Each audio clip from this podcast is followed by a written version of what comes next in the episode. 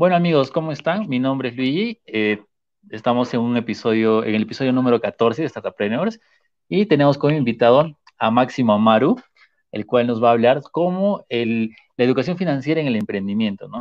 Hola Amaru, ¿qué tal? ¿Cómo estás? Hola Luigi, ¿cómo estás? Buenas noches contigo y con todos los que estén escuchándonos en este momento. Entonces, vamos a empezar esta entrevista. Vamos a empezar esta entrevista. Máximo, coméntanos cómo nació la idea de crear un juego de mesa enfocado a la educación financiera como es el emprendedor. En 2016 gano el concurso con Saño. En 2017 tengo la oportunidad de que tanto Ministerio de, de Cultura, no, Ministerio de la Producción con Prom Perú, me lleven prácticamente, me regalan un viaje a Madrid. En enero del 2017 yo estaba en Madrid, en, un, en Madrid Fusión 2017, ¿no? En, en España. Y ahí he visto pues el nivel de la innovación de diferentes países. Creo que eran algo de 60 o 70 países que participan en esta feria. Entonces, el Perú era uno de los países, obviamente, ¿no? Entonces, los cuatro ganadores, cuatro primeros puestos de cuatro diferentes categorías del Perú hemos ido a representar. Uno de Arequipa, uno de Chiclayo, uno de Lima y yo de Cusco. Entonces, me di cuenta que nosotros, como Perú, en innovación, la verdad, estábamos dando pena en ese entonces, ¿no? Entonces, claro. ¿Y qué hice yo? Sabes, uh, obviamente ya después de haber leído también el libro de Oppenheimer, Basta de Historias, que es el libro donde habla bastante en el tema de innovación y competitividad de diferentes países, me di cuenta que era indispensable saber un poco de innovación, emprendimiento, educación financiera y cosas así. Que en el Perú hacemos empresas, sí es cierto, hacemos empresas, pero creemos que no es necesario o creemos que no es indispensable aprender sobre educación financiera y nos metemos a hacer empresa de un momento a otro y, y los resultados están como lo que son, como lo que está ahorita, ¿no? 70%, 80% de las microempresas fracasan. Y eso Obviamente eso no solamente sucede en el Perú, sucede en la mayoría de los países, eh, digamos, en vías de desarrollo, incluso de los desarrollados, no es un problema, o sea, no es, no es un problema individual de Perú. Entonces yo quise pues enseñar este tema de educación financiera. De repente no soy un genio, estaba entre sexto y séptimo, más o menos, de repente octavo de economía, pero yo era consciente de que todo lo que me estaban enseñando no, era, no debería ser específicamente dominado por los economistas sino debería ser un tema que, digamos, para el público. Pero obviamente algunos temas, mm, exacto, como temas generales, generales debería ser. Sin embargo, hay algunos temas, por ejemplo, como en el tema de macroeconomía o microeconomía aplicada y cosas así, o econometría, que son temas bastante específicos. Obviamente eso es un poco complicado enseñar a la población sin que tenga bases económicos en la teoría económica. Sin embargo, la parte más básica de la economía y aquella parte que es específicamente para las empresas, creo yo, debería ser un tema, digamos, de facilidad, un tema para, o sea, de dominio de todas las personas, porque todos en algún momento de nuestra vida siempre queremos hacer empresa. No sé si estamos pensando en un negocio pequeñito y después crecer.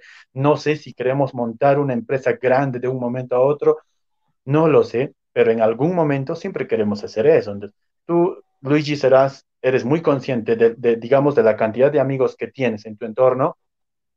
Vas a ver que todos quieren, eh, todos en algún momento quieren hacer su empresa. Algunos están trabajando como empleado, eso es cierto, pero ¿cuál es su propósito? Ahorrar y después hacer su empresa. ¿Por qué razones? Porque quieren ser independientes para cuando estén de viejitos. Y todo el mundo trabaja para eso.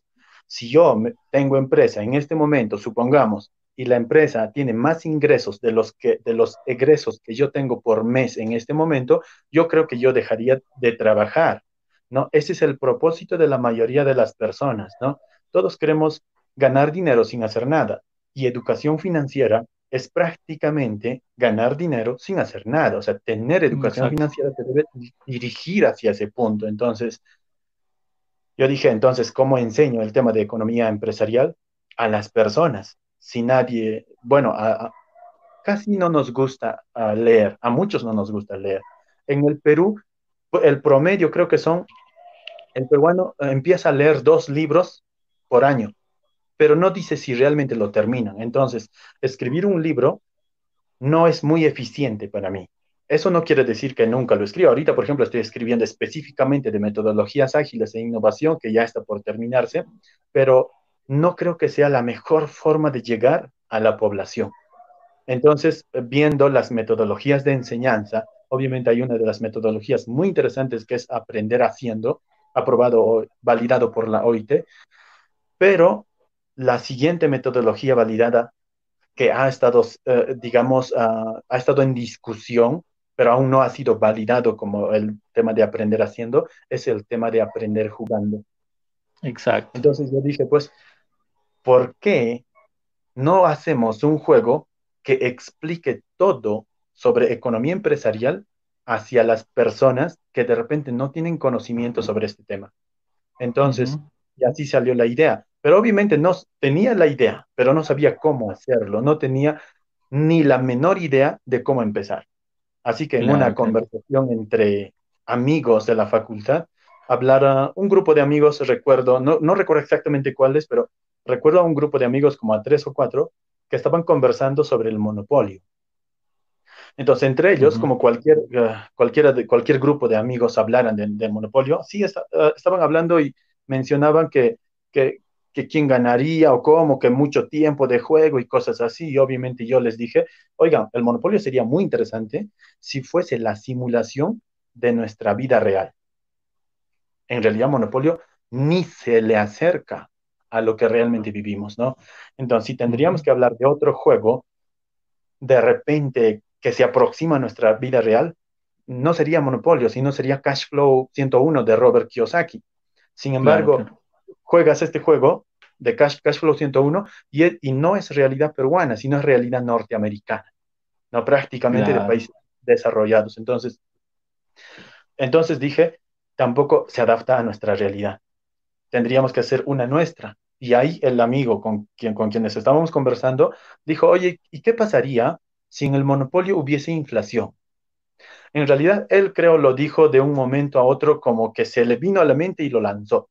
Pero en realidad, cuando yo escuché su idea de negocios, en realidad se me vino a todo lo que yo ya tenía planeado de querer enseñar educación financiera a modo de juego. Entonces, todos los demás factores, ¿no? Exacto, entonces viene de él su idea y me gustó, me fascinó y cuando nos separamos, el chico se dio cuenta de que a mí me fascinó lo que él dijo y se fue diciéndome, ¿sabes qué, Amaru? Incluye la inflación al monopolio y se fue. Y, lo, peor de todo es que ni siquiera me recuerdo exactamente cuál de los compañeros fue. Tanto me emocionó la idea del momento que ni recuerdo. Entonces, bueno, que si, que si esa persona me está viendo, que me diga, ¿no? O sea, fui, fui yo a tal situación, wow, la verdad, yo estoy muy agradecido de esa persona, solo que no, recuerdo exactamente quién fue. Entonces, así nació la idea.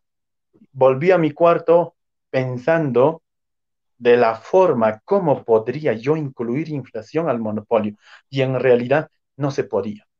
¿Por qué? Porque en el monopolio eh, puede, no, como si caes al, ¿cómo se dice? Puedes estar preso, tienes que comprar todas las casas y hoteles para que te puedan pagar y, y, que tú seas monopolista como dice su propio nombre, ¿no? Entonces, pero en la vida real no es así.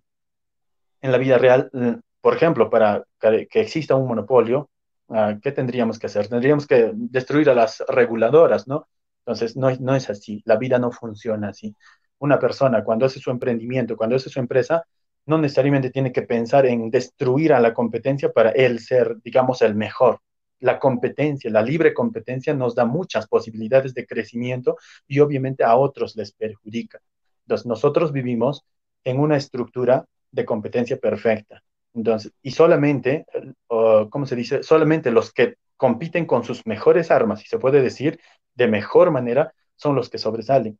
Pero para sobresalir no es necesario que aplastes a tu competencia, no es necesario que perjudiques a los demás, ¿no? Es, es una competencia sana, libre. Entonces, así debería ser. El juego debería claro, A veces hay muchas personas que se, que se enfocan más en la competencia que en crecer como o sea, su producto, ¿no? Más, más no se enfocan en... Así es, así es. Exacto, entonces yo dije, pues no, debería ser así, de estructura de mercado de, mercado de competencia perfecta. Y, obviamente no podía incluir la inflación al monopolio porque no era lo que quería hacer. pero tuve que, tuve que, digamos, ver la realidad del monopolio, la realidad del, de Cash Flow 101 y otros juegos también que están en el mercado de temas financieros, como el de, el de Wall Street, por ejemplo. Entonces, y el Money Race, que es un juego virtual, ¿no? Entonces, ninguno se adaptaba. Lo único y lo primero que hice, de hecho, fue pensar en la realidad peruana. ¿Cómo plasmo la realidad peruana en un tablero? Así nace la idea. Empecé, si se puede decir, con la inflación, después con el tipo de cambio, devaluación de la moneda, hasta riesgo país. Hubo un momento cuando logré incluir el riesgo país al juego, en el proceso del juego. Y al momento de jugar con mis compañeros que obviamente ya estaban terminando economía, porque yo también ya estaba entre los últimos, me dijeron, ¿sabes qué? El juego está genial. El problema es que ya no es un juego. Al agregarle, por ejemplo, 25 puntos básicos a favor de la economía, y eso va a hacer que el riesgo país de repente disminuya o incremente dependiendo de la situación, más lo que se viene de evaluación e inflación, era un juego netamente eh, técnico. Entonces, por la emoción que tuve al momento de crear el juego, que me estaba demorando como un año, me olvidé mi propósito real y lo convertí en un juego demasiado técnico, muy difícil de jugar y obviamente no me hubiera dado cuenta si no, si no hubiera llegado a jugar con compañeros de la facultad, ¿no?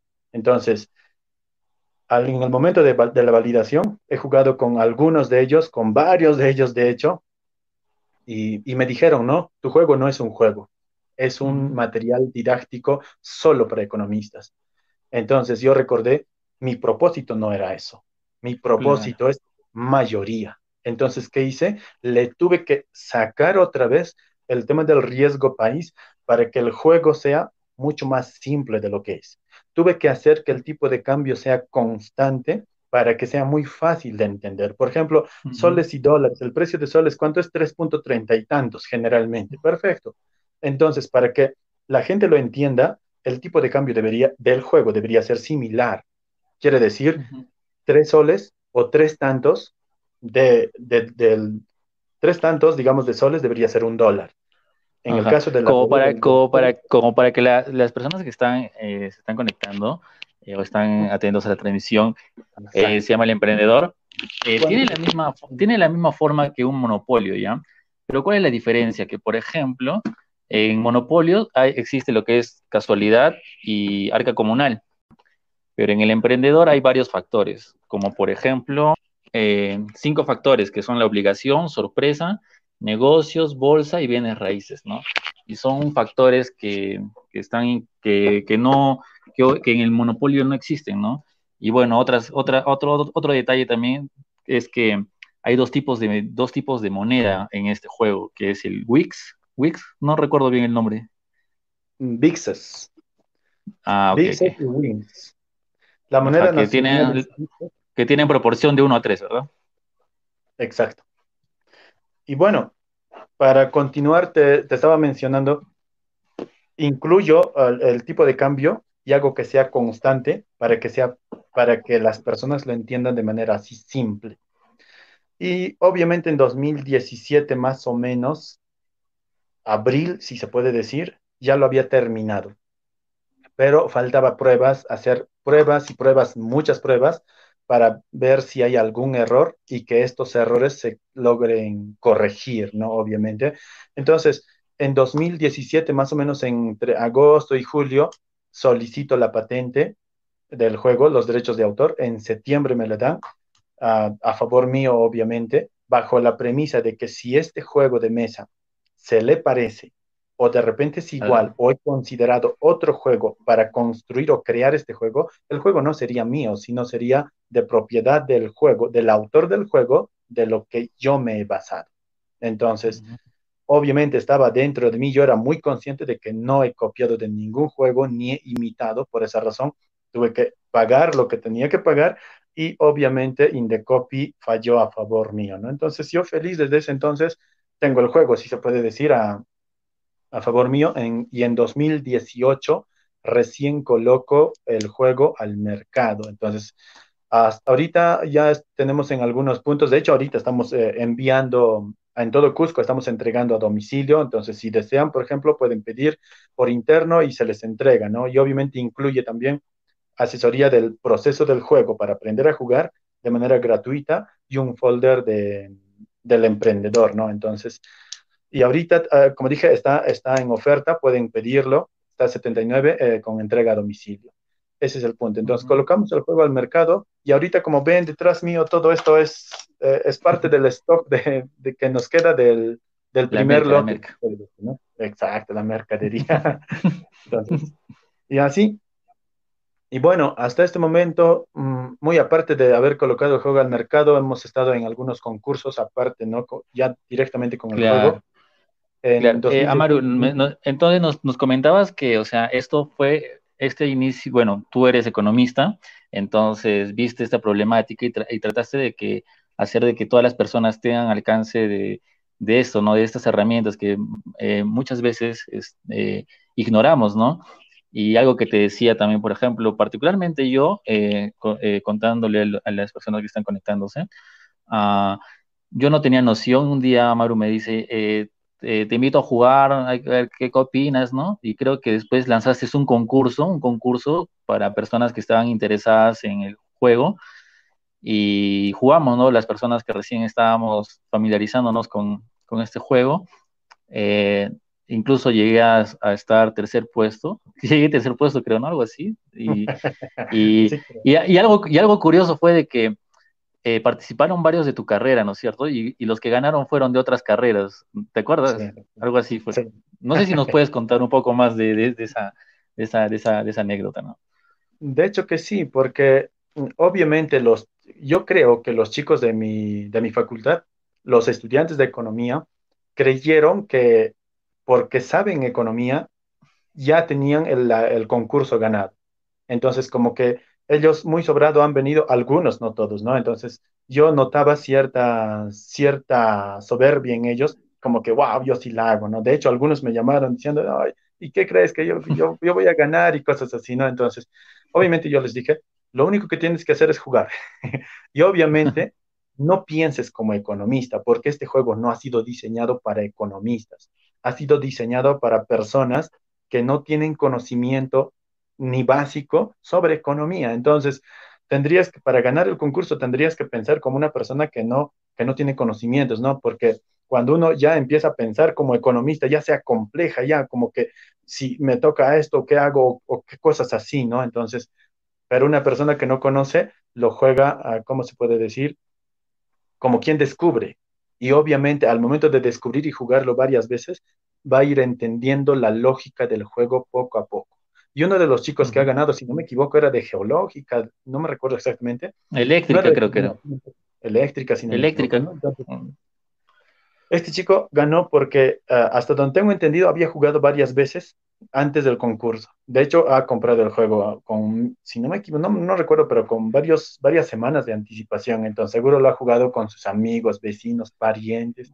No lo sé. Y y bueno, y mira, salió ganador y entre uno de los que estaban, digamos, de mi facultad, ha quedado endeudado en el juego. Entonces, yo estaba viendo las hojas, los resultados después y como que, wow, o sea, creo, yo llego a la conclusión de creo los que estudian economía se han acomplejado mucho porque pensaron como economista y el juego no está para eso no está diseñado para eso, sino para el público en general. Por esa razón, ¿no? Puede jugar incluso personas desde los 12 años de edad para más. No es, no es para economistas que tienen un alto nivel de conocimiento en teoría económica. No es ese el juego. Es netamente mecánico, no muy mecánico, sino más intuitivo, si se puede decir, ¿no? Exacto, es la palabra intuitivo.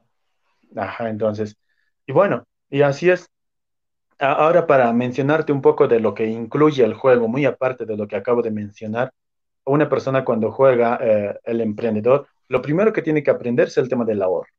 Ah, ¿Por qué razones? Porque aunque muchos dicen que el ahorro es progreso, no necesariamente es tanto así, pero por lo menos tenemos que aprender a ahorrar para no quedarnos, digamos, en la nada en situaciones, en situaciones como lo que estamos viviendo ahora. ¿no? Entonces, hay personas, de hecho, el nivel del ahorro a nivel nacional es bajísimo. O sea, no estamos acostumbrados a, ahorrar en el Perú. Y de repente por eso tenemos pocas inversiones. Nos quejamos de que tanta empresa extranjera hay en el Perú cuando nosotros mismos podemos hacer algo, pero no la hacemos porque no tenemos cultura de ahorro. Entonces, lo primero que una persona aprende es el ahorro. ¿Para qué es bueno y en qué momento? Es, digamos, o para qué es bueno el ahorro, ¿no?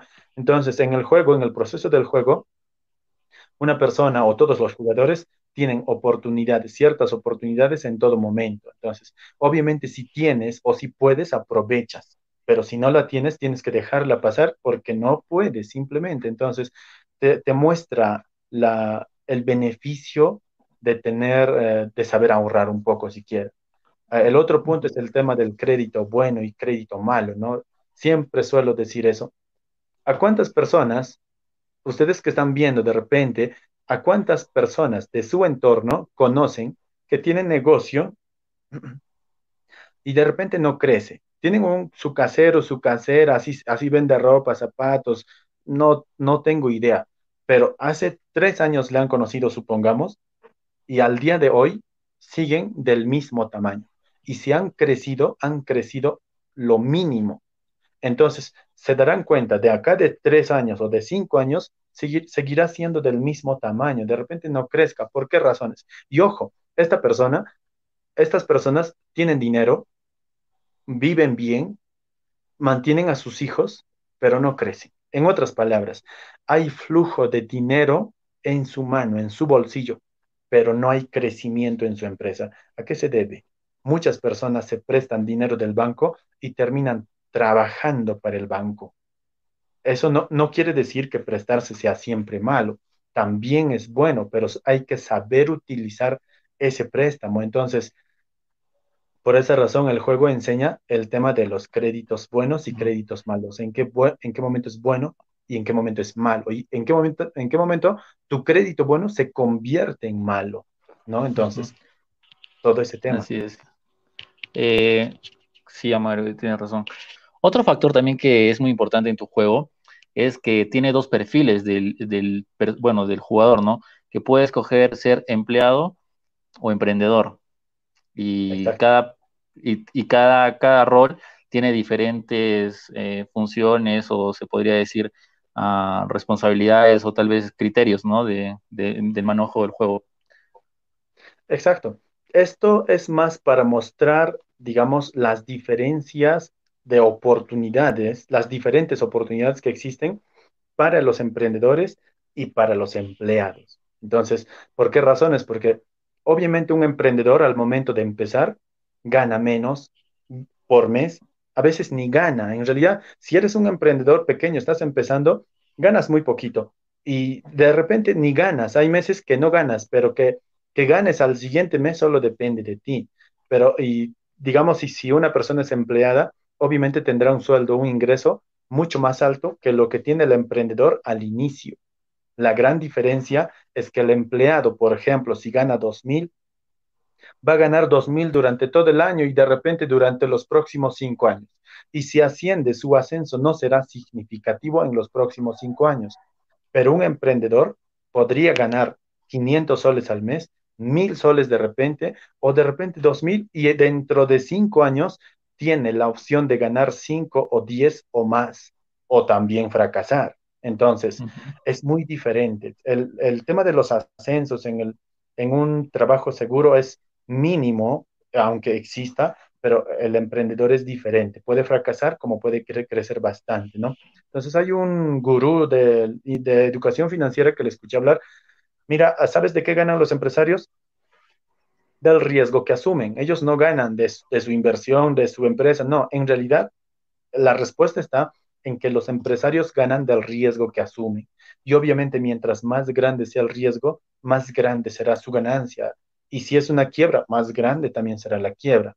Entonces, mm. pero cuando uno es empleado, como que ese riesgo es, es un poco menos en comparación que de un emprendedor. Y por esa razón, las oportunidades de crecimiento en un empleo es menos que las empresas, ¿no? Lo mismo sucede con las con las oportunidades, sino con los fracasos. Entonces, el fracaso es un poco mm, difícil que exista, digamos, en, el, en, en, un trabajo seguro, pero en el de los emprendedores, de un momento a otro ya mm, has pestañado y ya estás fracasando. Por ejemplo, ahorita, ¿no? En COVID-19, todos estábamos bien y muchos de seguro han estado empezando bien este año. Ah, sí, justo, justo estabas hablando del COVID y había una pregunta que decía, es de Abel Peña Palma, que dice, ¿en qué aspectos el juego ayuda a entender la economía diaria? Primero, como dije, todo lo que sucede en el juego es, son ejemplos de la vida real. Nada es inventado, nada es creado. Todo lo que sucede en la vida real sucede en el juego. Y obviamente todo lo que aprendes en el juego puedes aplicarlo en la vida real. Por ejemplo, ¿no? Como dije hace un momento, ¿no? En el tema de ahorro, si nunca has tenido cultura de ahorro, no has ahorrado y, viene COVID como lo que vino en este momento y obviamente vamos a estar esperando el bono, estamos fracasados. Eso es algo simple, obviamente.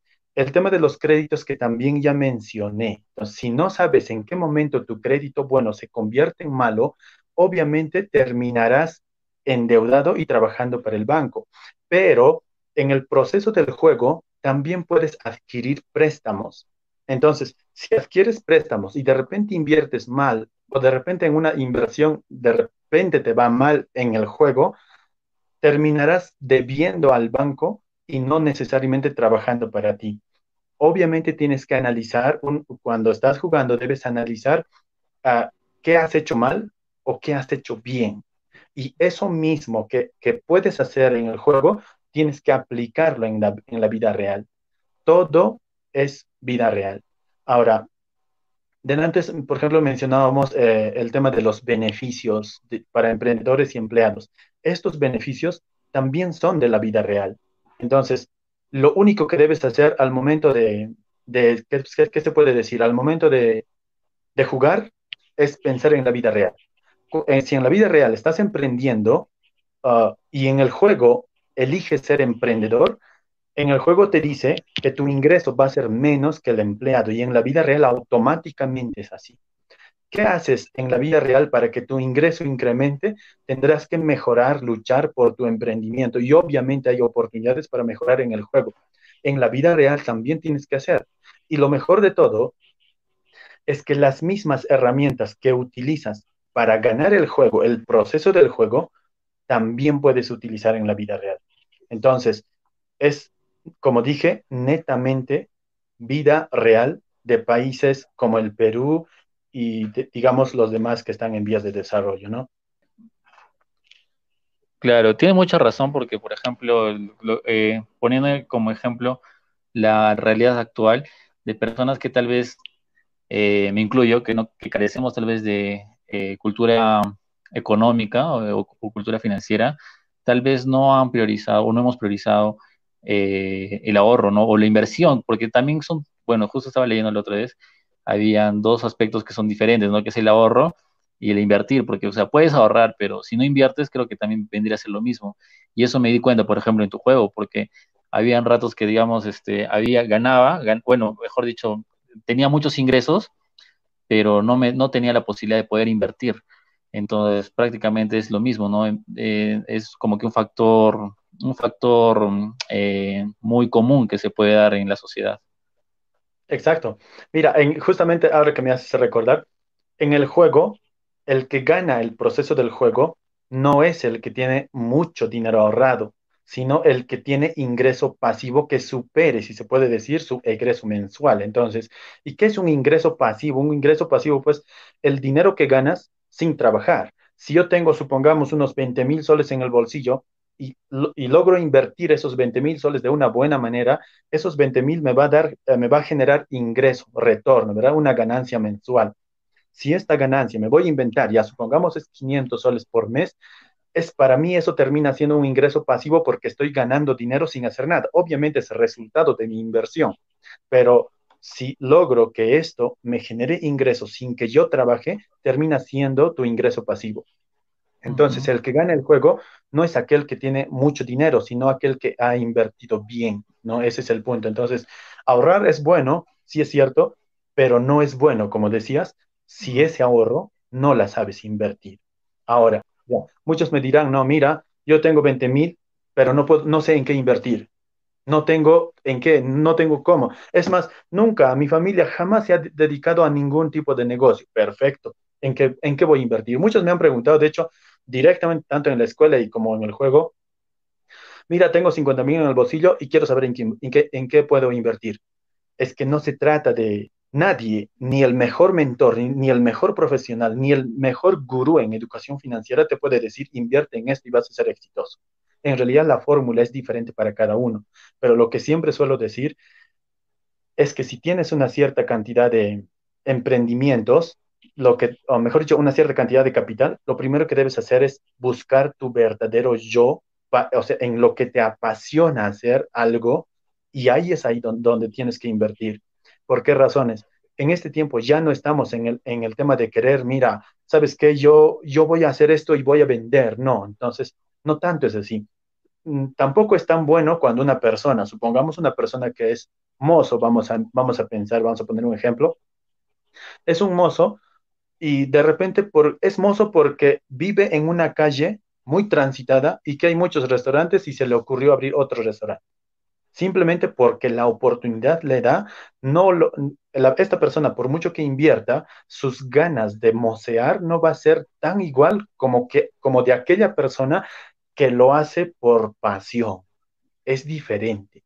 Entonces, cuando encuentras realmente en, cuál es tu pasión, cuando conoces eso, debes invertir ahí. Ahora, eso es para aquellas personas que son emprendedores. Para aquellas personas que son más inversionistas ya es diferente, ¿no? Entonces, no puedes estar buscando algo en qué invertir y no, o de repente tu pasión e invertir en eso. Si no eres tú el involucrado, entonces simplemente verás el retorno. Entonces, eso es diferente. Para inversionistas es diferente, para emprendedores es diferente. Algo similar sucede en el juego. Entonces, en el juego obviamente no le buscas tu pasión, le buscas el retorno. Si tienes 50 mil en el bolsillo e inviertes y has invertido de repente mal, obviamente, primero tendrás que fracasar, ¿no? Pero si de repente has invertido bien, qué mejor. Ahora, el propósito no es tampoco tener mucho dinero para después invertir. Muchos, y erróneamente creo yo, la mayoría de los peruanos pensamos, primero debo ahorrar para después invertir.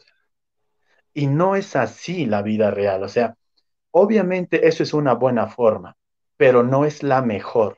¿Por qué razones? Y de hecho me darán ejemplos hasta con nombres.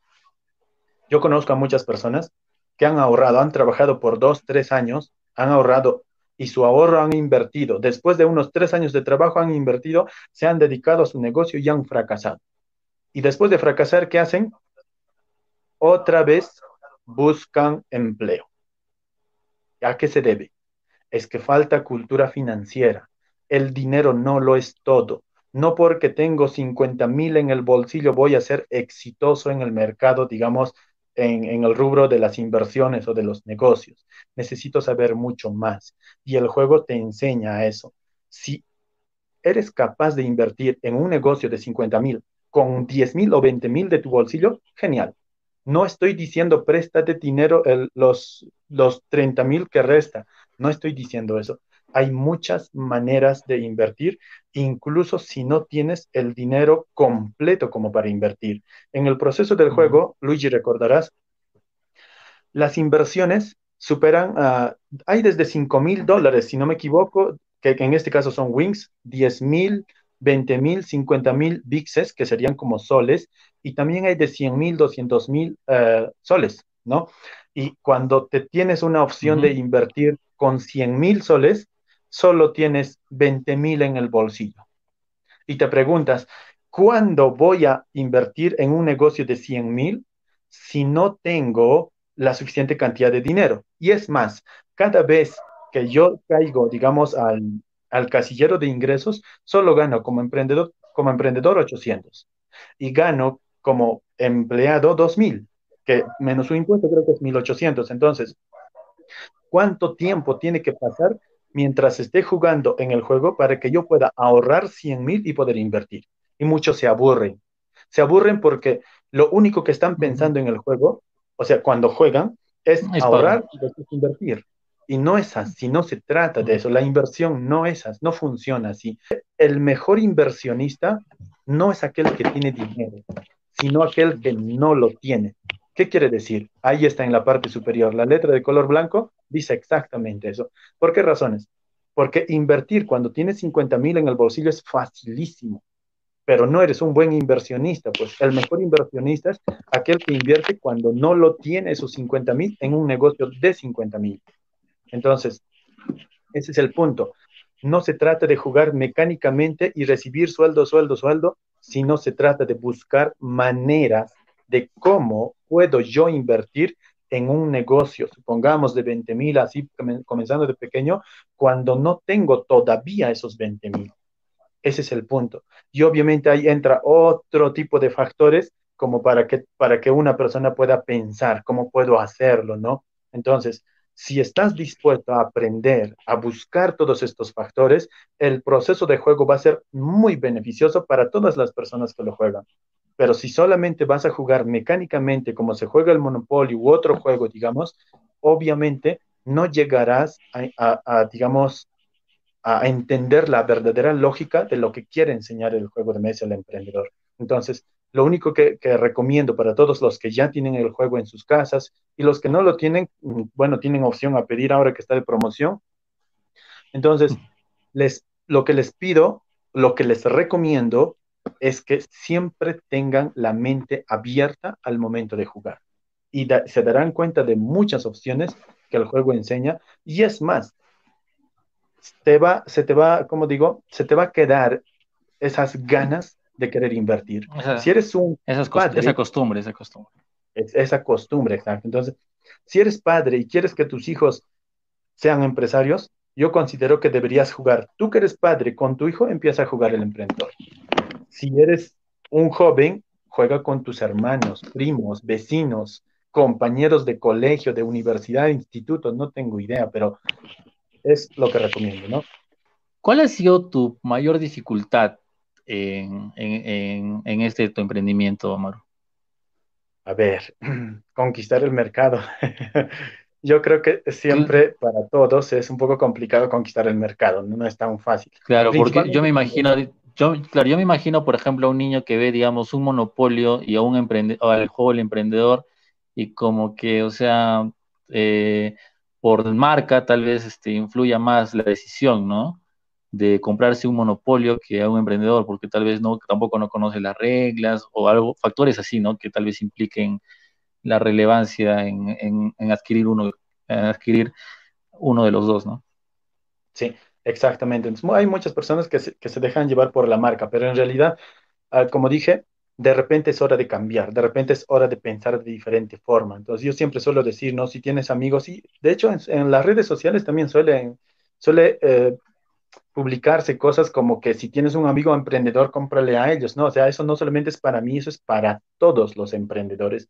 No importa qué es lo que venden, no importa qué tan grande, qué tan pequeño, siempre hay que tratar de apoyar porque es economía local. Entonces, si ellos crecen, el Perú crece. De hecho, el motor de la economía son prácticamente sus empresarios y obviamente un empresario grande en algún momento ha tenido que ser primero emprendedor. Entonces, no todo el mundo, ¿no? Hay inversionistas que llegaron, digamos, hasta donde están sin mucho esfuerzo, ¿no? Generalmente los que lo heredan, pero, pero no estamos hablando de eso. Y la mayoría del Perú no, no, es, pues, eh, no es ese tipo de gente.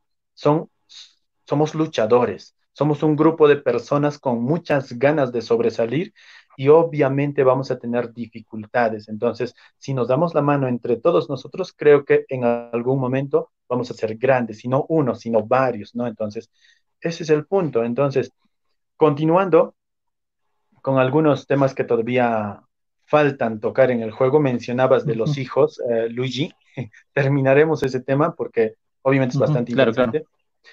Ah, una persona, hay personas que han tenido, y de seguro tenemos amigos, que han tenido hijos de repente a sus 20 años, de repente a sus 25 años. No sé, para, para algunos es muy bueno tener hijos a esa edad, ¿no? Pero para otros no les claro, eh, son casos particulares. Exacto, entonces, pero si vemos, digamos, la realidad es que la realidad es que la mayoría quiere tener pues a sus hijos de repente bien planificados y no necesariamente a una temprana edad. No importa la edad que tengas, pero si estás pensando en tener un hijo, no olvides que el hijo va a, generar gastos, uh, ¿cómo se dice? Gastos mensuales en alimentación, vestido, estudios y todo ello. Entonces, si estás pensando en emprender, pero a la vez has tenido un hijo, de repente dos, el juego te muestra que mientras más, más hijos tienes, más egresos mensuales tienes. Y obviamente para ganar el juego debes tener más ingresos. Muchas personas que han jugado de repente a sus 18, 17 o 20 años, gracias al juego de mesa, el emprendedor, se dieron cuenta que todavía no deben tener hijos porque todavía no han logrado ni un propósito de su vida. Pero Amaro, ahora me, acabo de acordar también un caso, justo con la persona que perdí, con la persona que perdí, con la persona que perdí el juego. Eh, la persona, o sea, llegó a tener, creo, ¿cuántos hijos máximos puede, se puede tener en el juego? ¿Tres, creo? Tres, tres, exacto. Tres, ¿no es cierto? Ya. Por ejemplo, yo no tenía ningún hijo, o sea, yo no tenía ningún hijo. Y esta persona, mi, mi competidor, tenía tres hijos, pero así como también tenía los tres hijos, también tenía buenos ingresos, ¿no? Entonces al final, cuando sacamos las cuentas, vimos, eh, hicimos el cálculo, eh, ella, eh, mi competidor tenía más, este, ¿cómo se podría decir? Más, hijos. No, no, no, claro, tenía más hijos, pero también... Más ingresos pasivos. Claro, o sea, sus, ingresos pasivos cada mes eran mucho mayores que yo, que yo no siquiera tenía ningún hijo, pero o sea, mis ingresos eran menores, ¿no? También, también pasan esos casos, ¿no? Claro, no, de hecho que sí, obviamente no para todos es uniforme, ni en el juego ni en la vida real. En, en, la vida real también vas a encontrar personas que tienen dos, tres hijos y son más emprendedores, más emprendedoras y emprendedores y exitosos que uno que no tiene hijos. Solo hay que saber cómo, o sea, Gestionar. como dije, las, las reglas, las situaciones, las oportunidades para cada persona es diferente, ¿no? Entonces, solo hay que saber manejar el emprendimiento pero como dije, no es ni bueno ni malo, pero el tema de tener hijos, pero tus probabilidades de emprender de cero como que disminuyen. Pero eso no quiere decir que no tengas que tener hijos o no puedas tener, no puedes emprender cuando tienes hijo, pero sí tus probabilidades disminuyen. Entonces, como te decía, hubo personas que me llamaron ya cuando estaban en proceso de juego, aprendieron o terminaron el juego, hubo padres de familia, te comento, Luigi, que me dijeron, gracias a tu juego, mi hijo se ha dado cuenta que no debe tener hijos a tan temprana edad. Ni siquiera a mí, que soy su padre, me hacía caso y ahora mira, le hace caso al, juego. Y, no solamente eso, hubo también un señor, una persona que, que me llamó diciendo, preguntándome obviamente un poco de temas de, de las acciones, porque también hay esto en el juego, de mm, compra y venta de valores en, la bolsa de valores perfecto. Entonces, este señor me dijo, mira, yo voy años diciéndole a mi hijo que aprenda a invertir, que aprenda a, digamos, a hacer negocios, porque el señor es un negociante, un empresario exitoso, pero su hijo no tiene nada que ver en este mundo. No le gusta, no le importa, no le hace caso a su papá y el padre me, un día me llamó para preguntarme el tema de las acciones, pero a la vez me comentó, no sé qué tiene tu juego, pero desde que tu juego, desde que mi hijo ha jugado el emprendedor, ahora quiere ser más empresario que yo. Entonces, en realidad, obviamente, ese tipo de comentarios a mí me, me emocionan bastante. Por eso digo que si alguien está jugando mi juego o está de repente compartiendo un momento con, sus con su familia y tiene una, una duda, dos dudas, cinco dudas, cien dudas, no tengo idea, pueden llamarme, porque es emocionante hablar sobre ese tema cuando están jugando. ¿Por qué? Porque saben lo que preguntan, ¿no? Entonces, eso te quería comentar. Ahora, el otro punto que incluye el juego que me estaba olvidando es el tema de las acciones del mercado de valores. Muchas personas empiezan a invertir en, digamos, en acciones de compra y venta de acciones de cualquier tipo de empresa. Y es más, muchos piensan que entrar os ¿cómo puedo decir? Invertir en bolsa es invertir en Estados Unidos, en los mercados de valores de, mm. mercados de valores de Estados Unidos. Y no es necesariamente así. Muchas personas ah, también dicen que, que si yo invierto, ¿cómo se dice? Que si yo voy a invertir en bolsa, necesariamente voy a ganar. ¿Por qué? Y aparte, también otro requisito que dicen, creo que es de que tiene que ser estadounidense, creo, o tiene que tener un conocido allá. Exacto. Tienes que tener un conocido para comprar acciones allá, tienes que tener conocimientos lo suficientemente como para poder ganar de repente en bolsa de valores, o tienes que tener muchas cosas. En realidad no es así. Si estás pensando en invertir en cualquier plataforma de compra y venta de acciones, no necesitas nada. Solo necesitas ser un poquito curioso y entrar a su propia página e invertir. Pero yo no te recomendaría si es que quieres aprender el tema de, bolsa de valores, solo para aprender, sí puedes entrar a Forex y cualquier otra página. Una sola vez entras, te retiras, ya vas a saber cómo funciona en realidad. Pero la verdadera inversión no está en esas plataformas. La verdadera inversión está en la misma o en el mismo mercado de valores, en la Bolsa de Valores de Lima que es la más pequeñita de todas las bolsas que existen en el mundo. Pero si estás empezando, ¿por qué tendrías que querer invertir en una bolsa de valores, digamos, de Estados Unidos, si ni tú sabes dónde estás parado? ¿No? Entonces, muchas personas me han hablado sobre ese tema. Entonces, yo lo primero que les digo, muy lejos de invertir en cualquier plataforma o de comprar acciones en el mercado de valores de Nueva York, de Wall Street, de donde sea, primero piensa y recuerda que en tu país, o sea, en el Perú, tenemos una bolsa de valores. Bolsa de valores, exacto. de valores, la de Lima. Es la más pequeñita, es cierto, es la más pequeñita de todas las bolsas que existen en el mundo. Totalmente cierto. Nadie te va a negar. Pero para aprender está bien. Y no solo para aprender, puedes invertir ahí. Una vez cuando seas trome invirtiendo en bolsa en Lima, en el mercado de valores de Lima, recién si quieres te puedes atrever a otras a otros, ¿cómo se dice? Eh, a otras bolsas. ¿Por qué razones? Porque de esa forma no le crees a las personas que te dicen que necesitas muchas cosas para invertir en una bolsa. Y lo único que necesitas en realidad es contactarte con una sociedad agente de bolsa, que es como tu trading más o menos, el que te va a ayudar a invertir. Y lo peor de todo, lo mejor de todo, es que su tasa, eh, digamos, el porcentaje de lo que te cobran es bajísimo es mucho más bajo que los mismos bancos. En otras palabras, si en este momento hay una persona que de repente tiene 50 mil soles en el bolsillo y quiere invertir en la bolsa, yo te recomendaría que empieces de lo más bajo, así fuese fondos mutuos del mercado de valores de Lima. ¿No? Entonces, así ya no le estás dando tu dinero a nadie, ganas más de lo que, de lo que te pagan los bancos por, ¿cómo se dice?, en plazo fijo. Y, y bueno, y ganas más y obviamente está más seguro tu dinero. Quería consultarte, ¿cuál ha sido el mejor logro? Así, así simplificándome, ¿cuál ha sido para ti el mejor logro que has tenido hasta ahorita con este emprendimiento? Ya nos has contado las la dificultades que has, que has, pasado, pero para ti, ¿cuál es el mayor logro que has tenido hasta ahora con el emprendedor? Con el emprendedor, específicamente con el emprendedor. Con el emprendedor.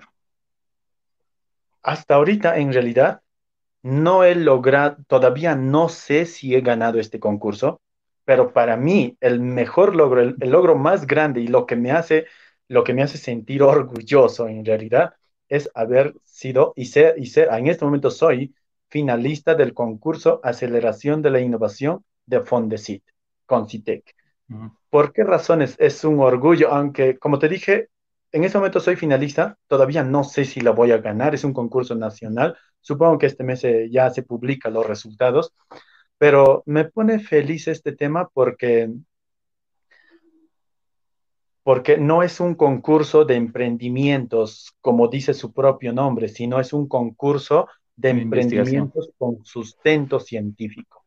O sea, en otras palabras, eres un emprendedor, tienes un producto innovador que recién estás colocando al mercado, perfecto, puedes participar en este concurso.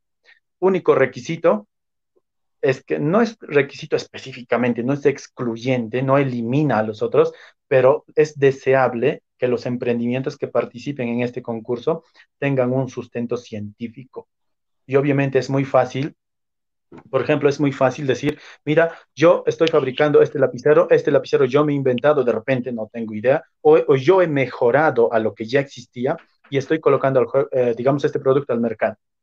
Pero no es muy fácil decir que este, este lapicero que estoy queriendo vender es resultado de una investigación. investigación. Entonces, Fondesit busca emprendimientos con sustento científico. Y obviamente, el juego de mesa del emprendedor uh, tiene su sustento científico porque el desarrollo de mi tesis es pues el sustento del juego. O sea, todo lo que estoy explicando en este momento, cómo afecta a las empresas, todas las variables que estoy mencionando, está escrito, está plasmado en los resultados de la investigación, de mi investigación como economista, me gradué con eso, y ahorita está pues colgado en el repositorio de la, de la UNSAC, de la San Antonio Abad del Cusco. Entonces, si alguien quiere conocer más a profundidad este tema que estoy explicando, recomiendo que busque mi tesis con mi nombre, obviamente, en, el repositorio de la UNSAC. Entonces, para mí es un orgullo haber sido finalista en un concurso nacional convocado por Fondesid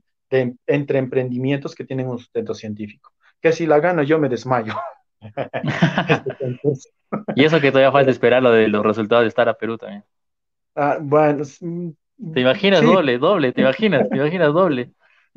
ahí sí, ahí sí, te, ahí sí, ahí sí te puedes. ahí sí ya, ahí sí ya no me ganan los dos.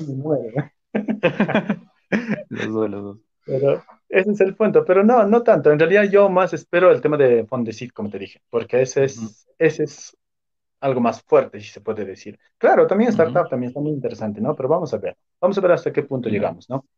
Ese es el punto. Eh, muchas gracias, muchas gracias, Amaru, por toda esta esta experiencia que nos has contado como emprendedor y de lo que trata tu, y haber compartido lo, de lo que trata tu juego que has, que has creado. Bueno, ya estamos terminando, amigos, este episodio.